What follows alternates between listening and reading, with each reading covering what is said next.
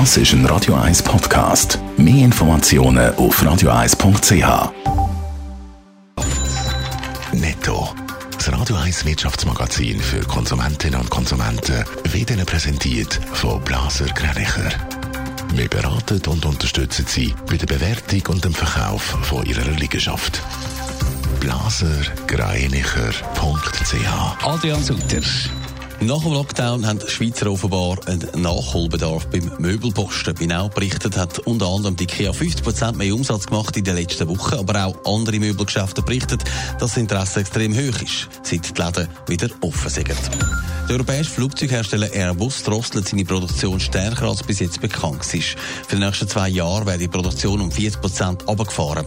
Weil die Airlines wegen der Corona-Krise weniger fliegen, werden auch kein Flugzeug gekauft, so die Begründung vom Unternehmen. Ein Jahr lang sind sie am Boden gestanden. Jetzt gehen die Flüge vom Typ Boeing 737 MAX wieder in die Luft. Allerdings sind nur Testflüge erlaubt. Nach zwei Abstürzen mit 350 Todesopfern sind die Flüge aus Sicherheitsgründen am Boden gestanden.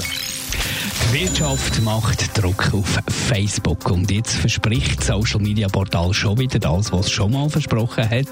Adrian Sutter, Hasskommentare sollen verschwinden. Ganz freiwillig kommt das aber nicht. Oh nein, der Mark Zuckerberg als Facebook-Chef steht heftig unter Druck und zwar finanziell. Zuerst sind es ein paar Megafirmen wie Coca-Cola oder Unilever, die gesagt haben, wenn ihr zulässt, dass Hasskommentare verfasst werden und das nicht kontrollieren und löschen, dann schalten wir keine Werbung mehr. Der Mark Zuckerberg hat dann versprochen, Die zu Gewalt aufrufen oder Menschen das Wahlrecht entziehen, sollen gelöscht werden. If we determine uh, that content may lead to violence or deprive people of their right to vote, uh, we're going to take that content down, no matter who says it. Das ist allerdings nicht ganz neu, das ist schon mehr versprochen worden. Und offenbar wird das auch nicht mehr geglaubt. Ja, und nach Coca-Cola und Unilever sind jetzt Dutzende weitere Firmen dazugekommen, die sagen, wenn sich da nichts ändert, dann gibt es kein Geld mehr und die Werbung wird gestoppt. Es sind mittlerweile über 90 Firmen.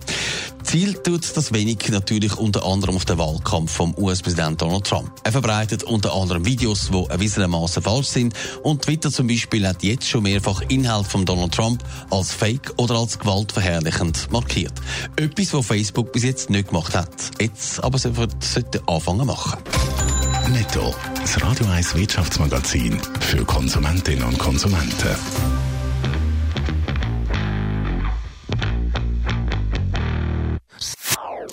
Das ist ein Radio 1 Podcast. Mehr Informationen auf radio1.ch.